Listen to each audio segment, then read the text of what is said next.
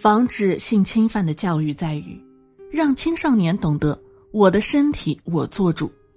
这种性教育是男女都一样的，不应该有性别的差异。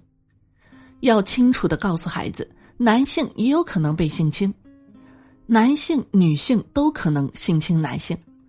如果只强调男孩可能受到同性恋的骚扰，就有可能变成对同性恋的污名化。儿童性侵害不光指女童，男童受侵害的事件也非常多，而且男童受性侵害后对其人生的影响绝不亚于女童。一般的反性骚扰课程会说，泳衣遮起来的部位被人触摸，那就是被性骚扰了。但是，我认为所有让你不愉快的身体接触都可能是性骚扰。我们一定要告诉孩子们，生命是最重要的。